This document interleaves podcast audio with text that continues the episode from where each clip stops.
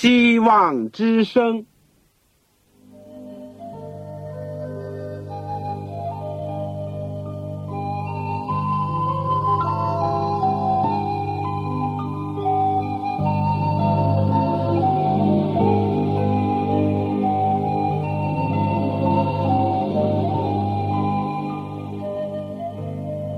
各位听众朋友，各位弟兄姐妹，欢迎您收听信徒培训这个节目。教会的兴旺，不单表现为人数众多，更要求教友的素质好。为了使教会真正达到人丁兴旺，有灵性健壮，希望之声特别为广大的信徒制作了信徒培训这个节目，满足主内同工同道的需要。信徒培训由黄牧师主讲，将有多种课程推出，欢迎弟兄姐妹们踊跃参加。下面我们就把节目时间交给黄牧师。各位亲爱的弟兄姐妹、组内的同工同道，你们好，我是旺草。感谢主，我们有机会在空中相会，而且一起可以学一点考古学和圣经。我们上次呢是讲了政府迦南，我们今天会讲四世纪和考古学有关的一些事情。让我们先做一个简短的祷告。亲爱的主，求你与我们同在。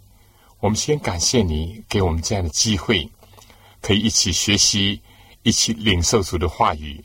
也求你能够坚固我们的信心。特别是在今天，当我们查考到四世纪和这个以色列的国度的建立的时候，让我们能够更加的从中得到教训。愿主与我们同在，祈求感谢，奉主耶稣圣名，阿门。这个我们讲征服了迦南以后。也就是约书亚带领他们进入到上帝应许之地。我们也曾经讲过，他们并没有把所有的迦南的七族都赶出去，结果以后就形成了很多的祸患。也就是我们今天看到的，因为有四百年之久，就在以色列国。成立之前，这段时期呢，在圣经里面留下了一卷书卷，叫《四世纪》。四师这个字在英文就是一个审判官的意思。但是当时的审判官呢，当时的四师呢，其实既是政治的领袖，也是宗教的领袖。我们如果读一读这个《四世纪》，就会发现，以色列人在那段时期当中呢，充满了。混乱不安，而今天的考古学家呢，也都同意，四世时代可以说是以色列历史当中最不安宁、最混乱的时期。发掘出来许多帕勒斯坦的城市呢，都表明他们曾经被建造，又被毁坏，又重建，有的时候有两三次之多，甚至于更多。他们的那些年代呢，就大致是在公元前一千三百六十年到公元前一千年。波特利呢，可以说是最少有四次的建造和毁坏，又建造又毁坏。其他的城市命运也差不多。至于造成这些不安的理由呢，主要是政治上的动乱，在巴勒斯坦的十二个支派竭力的。想保守他们所持有的，当然，在这些支派当中呢，也常常有争斗。就是当他们想要扩展他们的疆界，或者是要规划他们的土地的时候呢，周围那些敌对的邻居，本来对这个以色列人已经是怀疑倍加，结果呢，他们自己内部有问题的时候呢，就。带来了更多的外来的混乱和攻击。以色列的西北呢，我们说是腓尼基人，在这个靠海岸的平原上，又住着这个菲利斯丁人，而南面西南呢，也都是他们的亲属，也就是摩亚人和以东人。很奇怪的，可以看到以色列人呢，虽然被他们包围，但是以色列的民族呢，还是存留了。好几次他们生存受到威胁，但结果还是化险为夷。我们说，除了政治上的不安呢，主要还是信仰上的堕落。四世纪呢，经常的指出人的失败，而且留下了许多的这方面的记录。确实是这样，在这段大概三百五十到四百年的四世时期呢，在以色列的历史当中。有最大的悲剧，就是他们的房子是一座一座的加固建高了，但是他们的灵性呢，却是一天一天的后退，甚至是堕落了，因为他们不再在艰苦患难当中，可以说几乎已经安定下来。我们先研究一下宗教上的失败堕落的因素。首先是以色列人拒绝听从上帝的劝诫。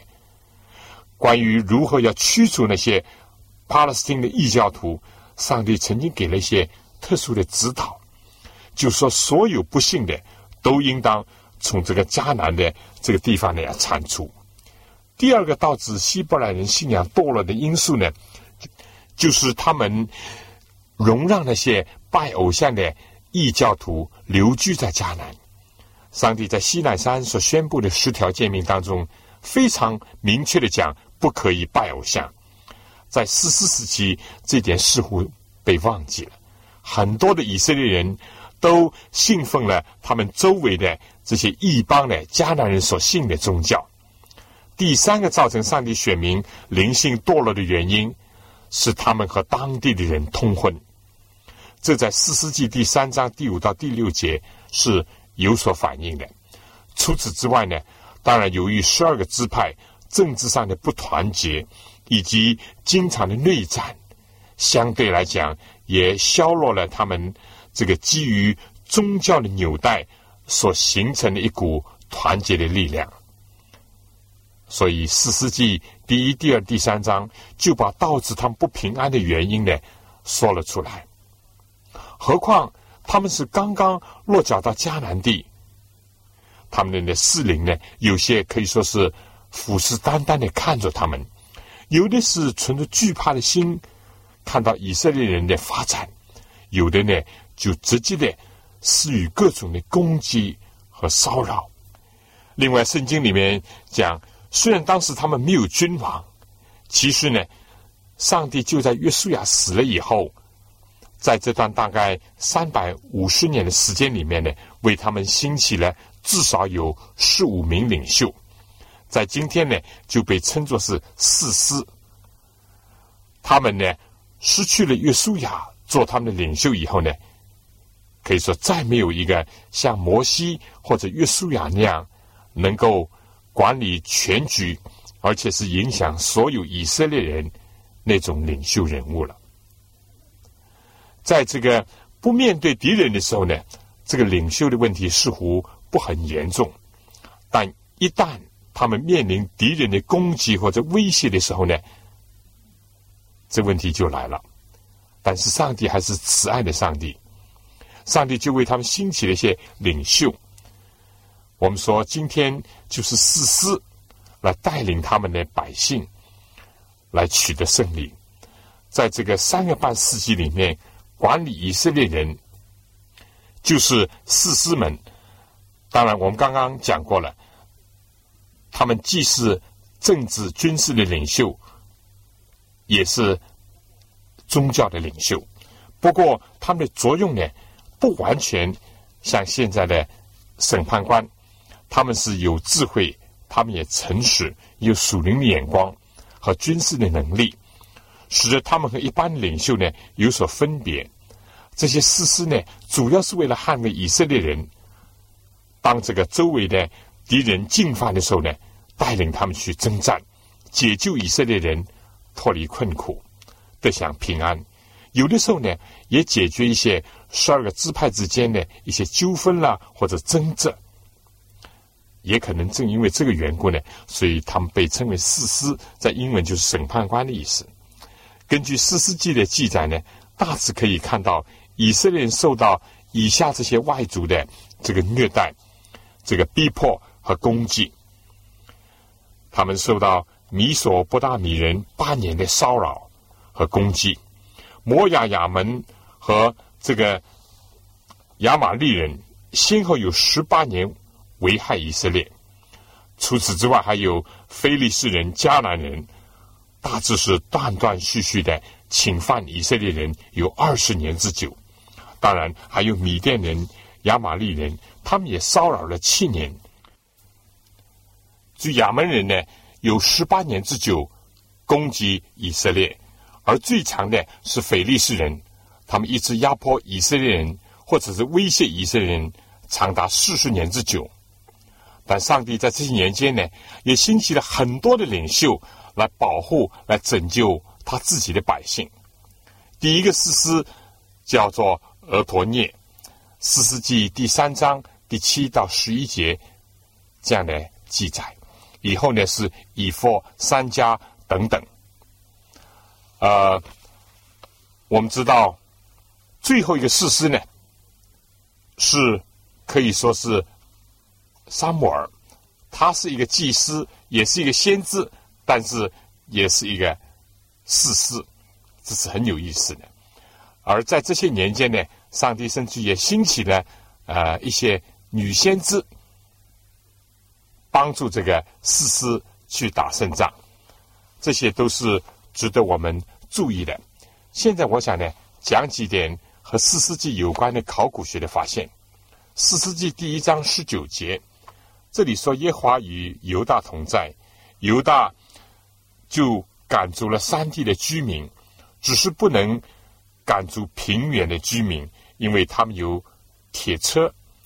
同样，在约书亚记十七章十六到十八节，沙漠尔上十三章十九到二十三节，都讲到迦南人和腓力士人，他们有铁器。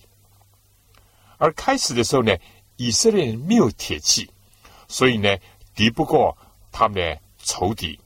直到以后，扫罗、大卫做王的时候呢，才打败腓力士人。我们看见铁器呢，在这样的时期呢，刚刚出现在以色列当中。撒母耳记下十二章三十一节也记载了。有趣的是呢，考古学家在腓力斯所发现的不少的铁器的遗物，他们的制造的年代呢。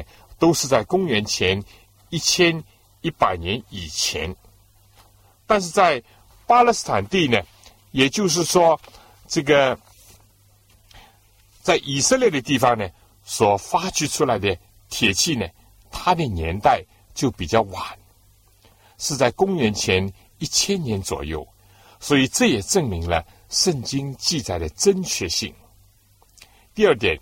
四世纪第四章第三节讲到，耶宾王有铁车九百辆，大大的欺压以色列人，以色列人就呼求耶和华，结果上帝就兴起了一位女先知，名叫狄波拉，她来做士师，她连同巴拉一起呢，打败了迦南王耶宾和他的将军西西拉。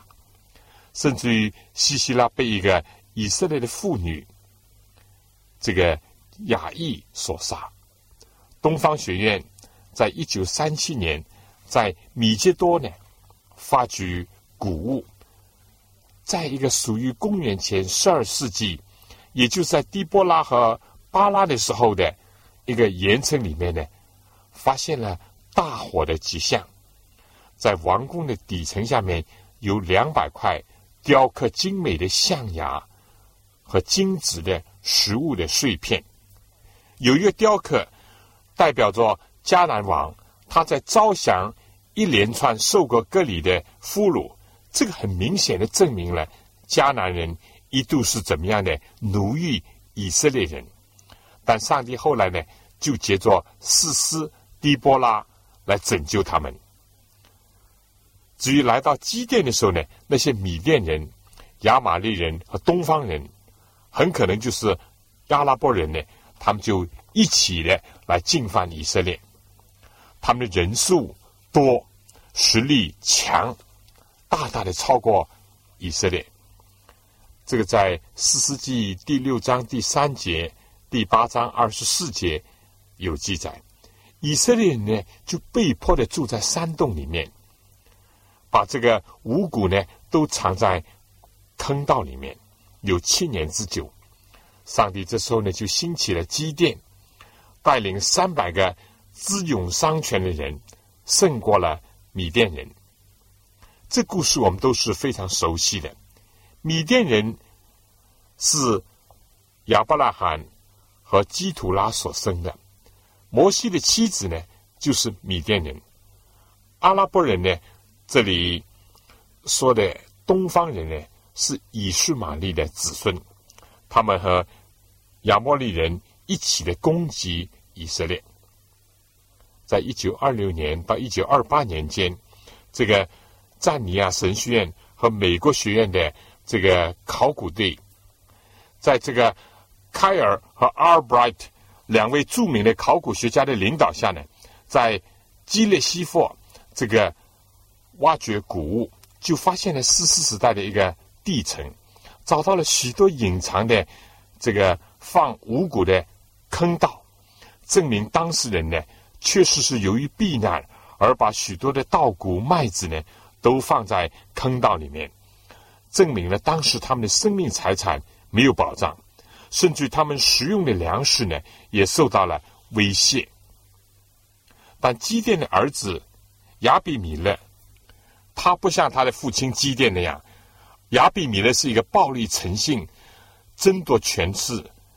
四世纪第九章就讲到，亚比米勒取了巴黎的庙中的一些款项，雇佣了一些匪徒，屠杀同胞的手足，而且呢，拆毁了四件城。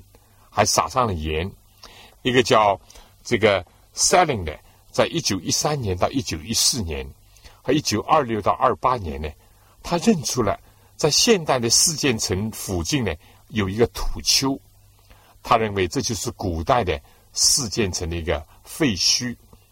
他发现一个土层里面呢有迦南人的遗物，他的年代比较早，是在公元前一千六百年。而在这个迦南的遗物城的上边呢，是以色列人的一个遗物的城。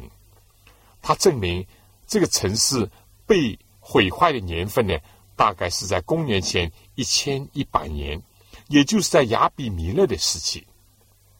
以色列人和土城里面也发现了这个巴黎庙的一个痕迹，相信这就是我们以前所讲过的。这种庙证明了四件城呢确实是被毁。至于《四世纪》第十一、十二章呢，讲到的是耶夫他，他也是一个士师，他为了战胜敌人，结果就信口许愿，最后献上了他的女儿。这件事情呢，也在现在的考古学当中呢发现了很多的民族，他们都有这种。献人为祭，特别是献自己的儿女为祭，以毁落神明或者是打动神作为他们的动机和目的。其实这是一个惨无人道的一个悲剧。我们以前就讲过了，还发现有不少这样献儿童做祭物的一个古迹。至于第十三章到十六章呢，讲到另外一位著名的士师。叫参孙，就是大力士，这是一个悲切动人的故事，大家都很熟悉。不过，在十六章二十三节呢，讲到腓力斯的首领聚集，要给他们的神大滚献大祭，并且欢乐，他们就把参孙呢带来戏弄他。在考古学家研究巴勒斯坦地方的时候呢，曾经发现。奉献给大滚神的这个庙宇，甚至在公元前两千五百年的一个碑文里面呢，就证明了大衮呢是巴勒斯坦的一个丰收的神，他会赐人谷物，使得人五谷丰登。近代的阿拉伯的村庄呢，仍旧是叫做贝特大衮，意思就是大衮之家。他们就是继续的，呃，这个菲利斯汀一些神明而作为他们这个城市的命名的。这些今天的考古学家都证明了史诗记所记载的真确。而第十九到二十一章呢，就讲到卞雅明人的一段丑事。而在二十章第四十节的时间呢，讲到火烧基比亚城。著名的考古学家阿尔布莱德，在这个一九二二年到二三年，在基比亚的旧址找到了一层这个灰烬，表明这个基比亚呢确实是被大火所焚烧的，而且按照考古学家所判定的年代呢，是在公元前一千二百年，所以。这个可见呢，圣经所记的是非常的这个正确，和今天的考古学的发现相符合。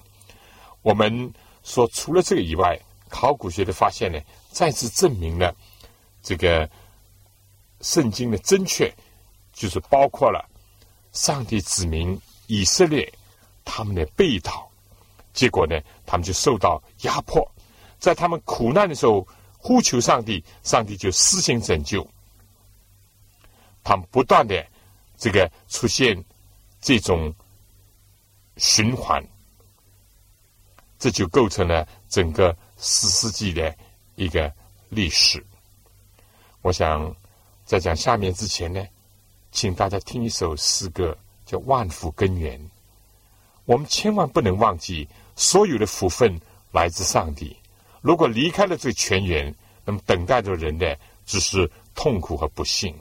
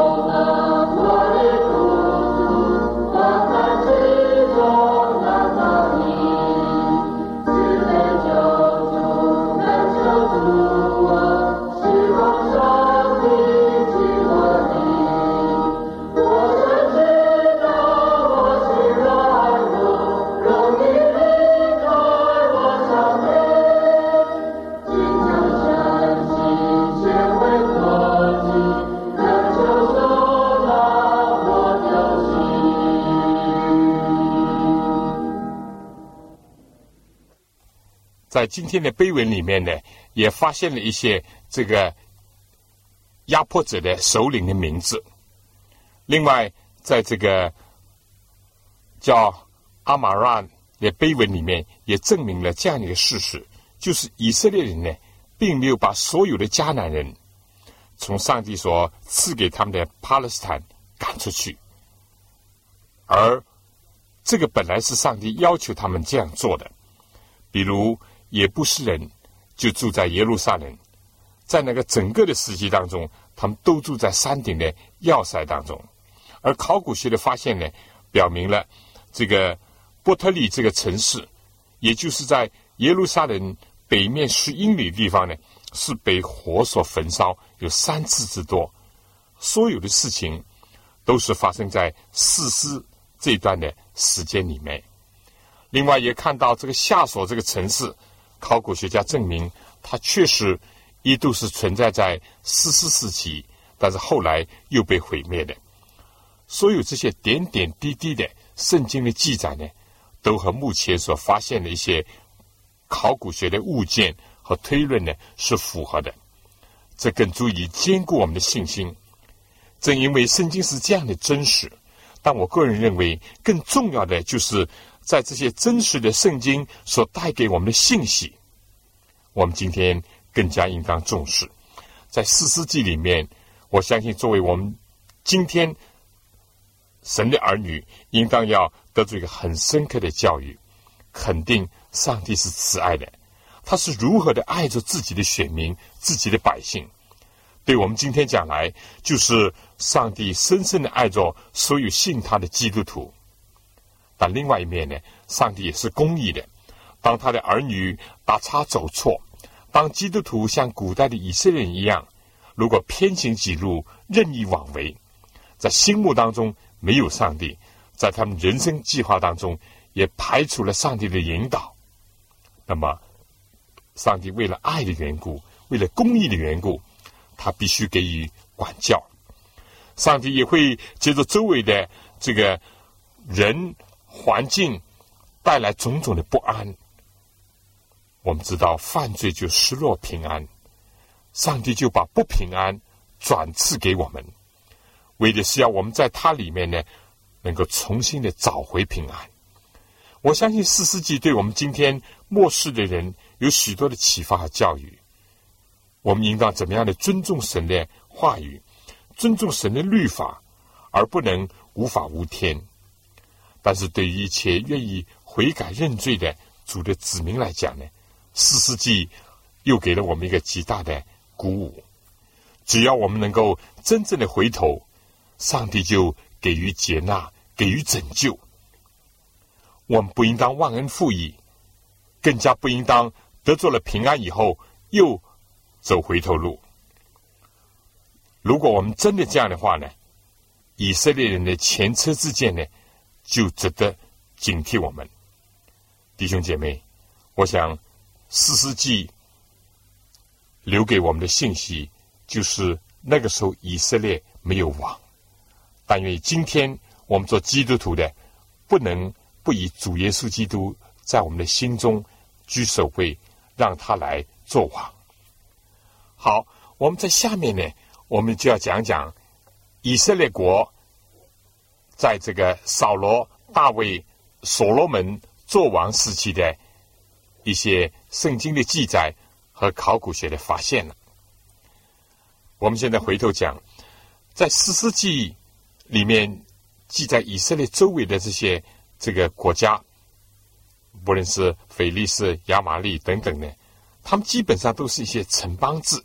不过呢，他们有君王，而以色列呢，我们刚刚讲过没有君王，只是有士师，所以以色列很嫉妒，他们想要拣选一个君王，就是作为十二个支派都能够接受的一位。那么。怎么办呢？我们前面讲过，沙穆尔是最后一个士师，但在这之前呢，以色列已经几次的要求怎么样？要求要推选一个王，比如有一度他们推选基甸，但是基甸就说呢，在第八章四世纪第八章二十三节，基甸说：“我不管理你们，我的儿子呢也不管理你们，唯有耶和华。”管理你们，我们知道，世的时代是一个神权时代，是上帝做王，不是没有王，是上帝做王。问题就是人要不要上帝做他们的王？基甸不愿意做王，他只愿意服侍上帝、服侍人。但是他的儿子呢，愿意做王，虽然没有做成功，但这个儿子是不好的。但以色列人要求王的这个心愿呢，一直没有死过。来到了沙漠尔，也就是说最后一个逝世的时候呢，他们又要求这个沙漠尔给他们立一个王，特别是当沙摩尔年纪老迈的时候，这个他就立他的儿子做以色列的士师，他的长子呢名叫约尔，次子第二个儿子叫亚比亚，他们在别斯巴呢做士师。但谁知道沙摩尔是非常好的，但沙摩的儿子呢不像他的父亲，他不行他父亲的道，这个贪图财力啦，收受贿赂啦，这个去往政治。所以呢，后来以色列长老都聚集在拉玛来见沙摩尔，就对他说：“你们年纪老了，你的儿子呢又不好，现在呢，求你给我们立一个王治理我们，好像其他的国家一样。”沙摩尔不喜欢他们说立一个王来治理他们，但是呢，又想到自己的儿子呢，确实也是不好，那怎么办呢？他就祷告上帝。在这里，我不仅就想到，沙摩尔自己幼年的时候是多么的亲近上帝，多么的警醒，多么的得蒙上帝的喜爱。但是，结果他的儿子却会不好，是一般不好的少年。当然，原因可能是很复杂，但这里面呢，就带给我们一个信息：我们应当要自。我们的幼年，就从我们的幼年开始，就应当要寻求主。所以我下面就请大家先听一首歌，《自幼寻求主》。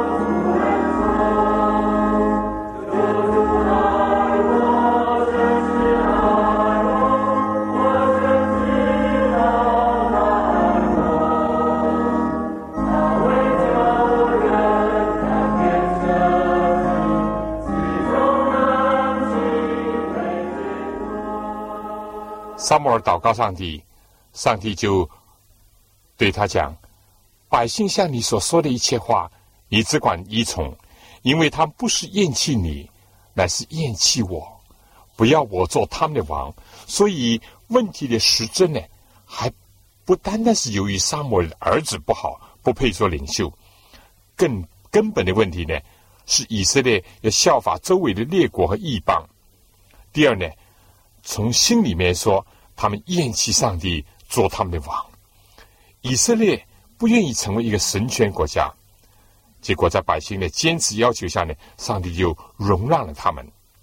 后来呢，上帝叫沙摩尔去告这个便雅悯支派的扫罗，首先是举行这个秘密的一个仪式，在沙摩尔上第十章第一节说，沙摩尔拿瓶膏油。倒在扫罗的头上，与他亲嘴说：“这不是耶华高你做他产业的君王吗？”以后在第十四到二十五节里面又有一次公开的典礼。以现在来说呢，就是加冕典礼；而在当时呢，只是一个当众的一个宣告，由萨摩尔主持这个仪式。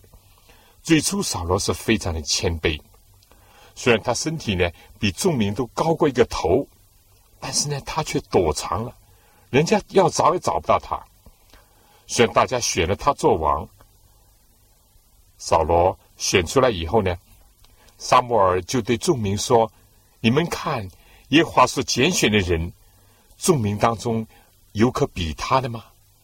在最早的时候，扫罗既是身材出众，也是心灵谦卑的。于是呢，众民就大声的欢呼：“愿王万岁！”我们说过，扫罗是便雅悯支派的基比亚人，在四世的时代呢，便雅悯支派呢差一点被消灭。基比亚呢，也遭到了惨祸。在扫罗登基之初呢，他就取得了辉煌的成就，胜过了亚门人，国家从此呢就日趋强大了。在取得初步的胜利以后，沙穆尔就提醒扫罗和百姓，叫他们要记得，不要忘记上帝。当时甚至于有神奇的这个暴风大雷。证明萨摩尔所讲的话，但扫罗后来呢就骄傲，而且呢有几度呢他有一种嫉妒仇杀的心，而在属灵上呢他也犯了一个前越的罪。第一次明显的错误呢记载在沙摩尔上十三章，胜利冲昏了他的头脑，骄傲代替了谦卑，他擅自要献祭。我们知道献祭本来只有。祭司才可以做，但是他硬要这样做，犯下了第一桩严重的错误。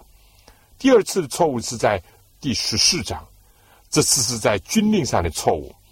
第三次的错误的性质呢，就更加严重了，就是上帝吩咐他要灭绝亚玛利王和他手下所有的，以及各种东西，他故意不顺从上帝，还找种种的借口推诿自己的责任。甚至美化自己的行为，目的呢，只达到自己的喜好贪婪。结果先知就离开他。他虽然扎住先知的这个衣袍，但沙摩尔呢，含怒拂袖而去，并且说：“你既厌弃耶和华的命令，耶和华也厌弃你做王。”在好长的一段时间里面，我们说。扫罗由于嫉妒大卫、仇恨大卫，甚至于很多次的想杀死大卫，这样我们说，他的心里面呢，已经就有了鬼，而邪灵呢，也常常的附在他的身上。所有的错误罪行呢，导致他人生终结前一桩更可悲的事情，就是怎么样呢？他既然知道上帝。已经离开他，先知又离开他，而现在呢，打仗一再的失败，百姓呢也不拥护他，在这情况下，他就去到隐多尔去寻找一个交鬼的妇人，这是上帝所严严禁止的。但是扫罗作为一国之君，他自己本来很清楚的知道，在以色列人遭受到非利士人攻击的时候。他应当去悔改，投靠上帝。结果呢，他去找这个灵媒，也就是交鬼的妇人。当沙摩尔活着的时候呢，他不听沙摩尔的话。到现在呢，想临时抱佛脚。到了危界灾难来到的时候，结果他居然是想错了，进去找一个交鬼的，要把先知招上来。我们说，这完全是出于邪灵的工作，因为先知怎么会听他呢？而且，萨摩尔死了以后呢，他根本是在坟墓里面安睡，根本没有什么鬼魂的事情。结果我们知道，他受了这鬼魔的欺骗，结果他战死在沙场。事实上呢，可以说是在严重受伤的情况下，他唯恐落在。别人的手中受到侮辱，结果他就是自杀。一代天骄，一代雄武的君王，竟然落得这个可悲的下场。他做王四十年，我们参考这个其他圣经，我们就知道第一个以色列王的下场竟是这样的可悲。现在考古呢，发觉到一个是扫罗在基比亚的房子，就是他的家。考古学家阿尔布莱特在一九二二年到二三年，他就在基比亚发现了属于祖前。一千年时代的一个地层，他在废墟当中呢，找到了扫罗所造的一个要塞的一个遗址。基比亚呢，是在耶路撒冷北面三英里的一个地方，扫罗的首都就在那儿。挖掘基比亚呢，就找到了一个作为他居所的一个王宫。其实这个王宫是一个非常坚固的堡垒，而且。这个与其说是王宫，倒不如说是一个要塞，因为扫罗基本上讲他是一个战士，所以他的家呢，都是一些富有军事色彩的一个装饰，这是可以理解的。这是一间两层的建筑，他自己的家呢就住在二楼。在这个毁坏的王宫当中呢，发现了一些铜的弓，还有机旋石。磨石、炊具、储水的缸，还有铁的锄头，这个居家无疑是比较简朴的，但是呢，富有一个军人作坊的一个味道。院宇或者是说宫殿的周围呢，有很厚的墙，外墙大概有六七尺厚，是用石头建筑的。四角呢，有一些坚固的城堡、碉堡守卫着。整个要塞呢，尺寸呢不很确定，但至少有一百六十九英尺长，一百十四英尺宽。虽然建筑不很精细，但是也建筑的很雄伟。这就是在沙姆尔上十章二十六节所讲的：扫罗住基比亚回家去，有上帝感动的一群人跟随他。另外一个考古发现呢。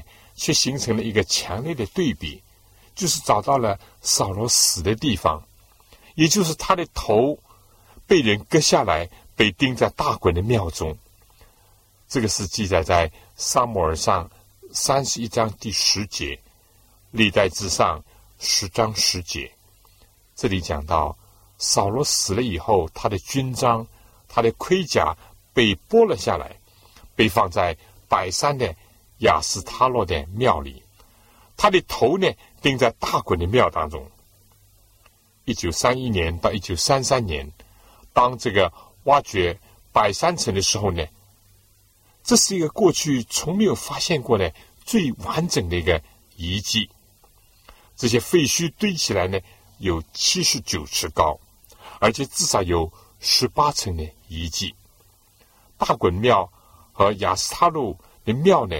也被挖掘了出来。这些作为古代的崇拜的中心，许许多多的物件呢，都是用在偶像崇拜上。这个城市大致是在大卫的时期被焚烧的。这个宾夕法尼亚大学的博物馆的考古呢，把这些都开挖了出来，至少证明圣经所记载的扫罗的头。是被挂在大衮的庙中，是一个非常精确的事实和记载。我们知道扫罗以后呢，是谁做王？是大卫做王，也是四十年。当然，大卫的名声，早在他服侍扫罗的时候，尤其是在他战胜菲利斯的巨人歌利亚的时候呢，就已经是非常的这个显明了。大家都记得。大卫只是用一个机旋石打死那个来骂阵、来侮辱上帝、来威胁以色列人的巨人。今天考古呢，还发现了一些古时人所用的作为武器的机旋石。这种石子呢，一般的是直径就两三英寸，多数是用一些坚硬的火石或者是石灰石所做的。这样，当大卫打死了巨人歌利亚以后呢，大卫就从一个善于歌唱的牧童，一个青年的战士，而逐渐的就被接受做犹太和以色列的王。撒母耳下第二章第三到第五节，这个就记载沙摩尔高他做王，而在他做王的时候呢，以色列是最强大的，可以说是一个中心的王。多数的历史家呢，都称他做做王的时期是以色列的黄金的时期，也确实在他和他的儿子所罗门的统治下呢，以色列成为一个。富有意义的一个国家，但是大卫登上宝座的道路也不是平坦的，也有他的政敌。扫罗的元帅亚尼尔就把扫罗的第四个儿子伊菲波士带过河，到了马哈念的地方立他做王，治理激烈、亚斯列、以法莲、便雅敏和以色列的众人。以至于有个时期呢，以色列就出现两个王了，但是这个情况呢，只是持续了两年，一直到伊斯波士被他自己的军长所杀。这个伊斯波士死了以后呢，所有十二个支派的人都承认大卫做他们合法的唯一的王。这是在撒母耳下第五章第一到第五节。大卫首先呢，把首都建立在希伯伦，他也在那儿受高，他在那儿统治有七年半。以色列人呢，还没有攻占耶路撒冷，虽然已经有一个很长的时间，而耶路撒冷是一个很重要的城市。大卫知道，如果他继续以希伯伦做他的首都，那么他不论是拣选一个南面的城市，或者是个北面的城市呢？都会受到不同人的非议，所以他就意识到，对他来说，能够在一个中立的地区拣选一个永久的首都是非常重要的。这样一来呢，耶路撒冷就是一个最理想的地方了。他就计划要攻取这城市。这个中部的城市呢，可以说是兼顾南北双方。耶路撒冷这个三面都是这个。陡峭的山崖，就形成了要塞的一个位置。选当地的居民自夸说，就是里面所住的都是瞎子缺腿的呢，也能够守住这个城，可以说是固若金汤了。但最终呢，我们说还是被大卫攻下来，结果呢，就成了大卫王朝的一个宗教和政治上的一个中心，一个首都。他也在这里呢，建筑了宫殿。并且把约柜呢挪到了耶路撒冷。对于大卫的非要和新兴的王国，埃及呢就显得似乎不很强大了。而当大卫的日子，巴比伦和亚述呢也在潜伏时期。至于赫人呢，他们的国家呢正在走下坡。所以对大卫来讲，当时唯一的一个敌对的力量是十二个支派。当中的内部的不团结，但正因为没有外界的压力，就有助于大卫能够统一国内的势力，以及耶路撒冷做他监门的首都。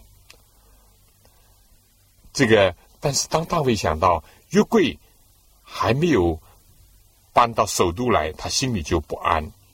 他感到自己是住香柏木的一个王宫，但是上帝约柜。还在旷野，所以大卫最强烈的一个心愿就是要为上帝造个殿。起先先知也同意了，但后来上帝对先知说：“你回头去告诉大卫，因为他是一个战士，杀人流血太多，所以上帝不愿意接着他的手来建造圣殿。不过，上帝应许他的后裔，就所罗门，将来要来新建一个圣殿。我们知道，大卫先后的打败了菲利斯丁人。摩亚人、叙利亚人、以东人、亚门人，除了在军事上的成就，他在商业、贸易、国际事务上呢，也取得了成就。而且呢，最重要的是，他联合了十二个支派，摧毁了他的敌人，建立了以色列历史当中最强大的一个时期。而他的政府呢，也组织的非常的完善，所以并不奇怪，他那个时期呢，就被称为以色列的黄金的时期。大卫的军事上的奇迹呢，也超过了他的建筑的才能，所以考古学家呢，相对来讲所发现的这个东西呢，就比较少，但确实有证据，人民在大卫的领导下打败了敌人以后，国家所取得的进步和繁荣昌盛。希伯来人学会了怎么样熔铁，对希伯来的农夫来讲，第一次有了铁的锄头。有了镰刀来代替那些石器，铁钉呢也开始用在建筑房屋当中。历代之上二十二章第二节，大卫还预备了许多的铁做门窗、钉子和钩子，又预备了许多的铜，甚至多的无法可称。考古学家也发现了，那个时候人口增加的很快，木头和石结构的房屋，永久的居。所呢，也发展的很快，就成了以色列人当中的固定的居所。而希伯来人所用的陶器呢，也更加有艺术了，生活的水准也更高。可以说，他们有一种丰盛的感觉。这个时期的文学也很发达。以色列对世界最大的贡献呢，当然我们说，应当是音乐了。考古学所发现的这些纪念碑里面呢，都显示了在巴勒斯坦当时在近东的音乐上是最著名的。现在的一些坟墓或者是花瓶或者是碑文呢，这注释里面都显示了闪族带到埃及去的这些乐器。希伯来歌唱的男女在大卫的时代呢，也是非常出众的。正像大家所知道的。大卫在中年以后，由于犯罪堕落，以致使得国家、使得家庭和自己呢，带来了很大的不幸，也造成了很多的反叛、内乱相继而起。他在晚年忏悔的声中复兴他的灵性，也最后离开了世界，并且呢，嘱咐人呢要告诉他的儿子所罗门来接住他。做以色列的王，我们知道，这个所罗门做王开始的时候呢，也是非常谦卑的。他自己承认自己是一个幼童，要上帝赐他智慧，可以管理这个国家。结果，他就得着上帝大大的赐福。所罗门统管这国家呢，从大河一直到菲利斯丁，一直到埃及的边界。所罗门在世的时候呢，周围的这些国家呢，都要向他进攻，来服侍他。所罗门手下最著名的事情，当然我们说就是建造圣殿了，就第一个圣殿。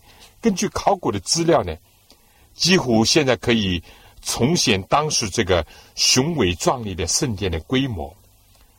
是由于这个犹大和以色列的背道，最终这个圣殿在巴比伦王。尼布甲尼撒的手下被完全的摧毁了，在故址上几乎找不到任何的东西。所罗门其他的建筑在米吉多、在基色、在这个呃以个人都找到了很多，而米吉多的开发呢，可能是在巴勒斯坦所做的考古当中最广泛的一次，从一九二五年开始延续了十年，这是在芝加哥大学的领导下。考古学的发现呢，在米吉多找到了所罗门时期喂养牲口的地方，而且建造的非常的好，是用石头建造的。我去中东的时候曾经见过，还有香柏木的柱子，马房里有两排，有石柱可以绑马，还有一些石头的马槽喂养这个马匹。地上所铺的石块呢，也是高低不停的，为了避免这个马呢。滑倒在地上，马房大到呢，就可以喂养和收容四百五十匹马之多。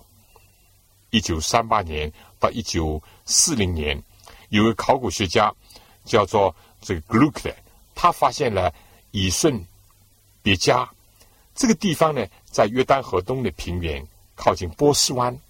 按照《列王纪上》第七章四十六节，所罗门在那里呢，有这个冶炼铜和铁的熔炉。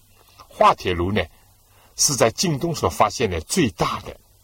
这位考古学家甚至于称这个以逊别家是巴勒斯坦的匹兹堡。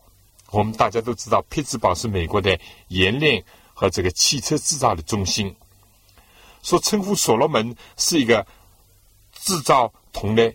一流的一位君王，在这个冶炼的中心附近呢，有很多的这个帐篷，为了给那些做奴隶的工人在那里栖息。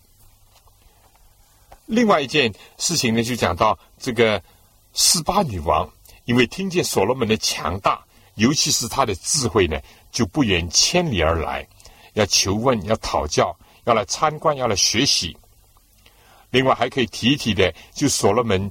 建造房屋与耶路撒冷城墙用的都是宝贵的大的石头，有的长十肘，就是差不多十五尺长。在列王上第七章第九到十二节，九章十五节，在一八六八年这个开挖到的一个圣殿的墙角落呢，就发现有十四尺长，有四尺高。总之呢，就是在考古的发掘里面呢。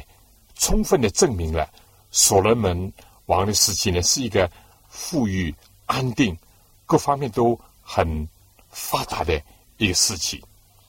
但可惜，我们也知道，正因为这个所罗门成功、骄傲，在富裕当中放松，结果他就离弃了上帝的智慧，而想运用他世俗的智慧，企图用联姻的方式。也就是娶周围各国的女子为妻，想要加强自己的地位，巩固他的宝座。谁知道这些妃嫔呢，都引诱他离开上帝去拜偶像。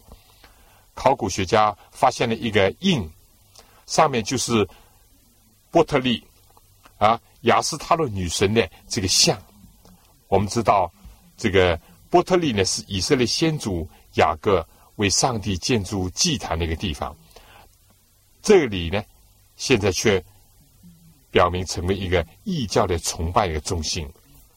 弟兄姐妹，我们今天呢，就是从这个扫罗、大卫、所罗门三个王，他们当时所做的一些事情，以及今天所发现的点点滴滴的考古的这个。事物呢，来证明圣经的正确，但最重要的带给我们的信息，就是依靠上帝，就是平安、幸福、国泰民安；离弃上帝，就是怎么样呢？灾祸、痛苦和悲惨。所有三个王都告诉我们这个信息，但是同时也给我们一个信息：人就要悔改，哪怕是临死之前真诚的悔改。上帝也必接纳，所以但愿所有这些呢，带给我们美好的信息。我想今天时间就不多了，我们下次同样的时间，希望你继续收听我们考古学圣经，也就是信徒培训的第十门课。好，愿上帝赐福给您、您的全家和您的教会。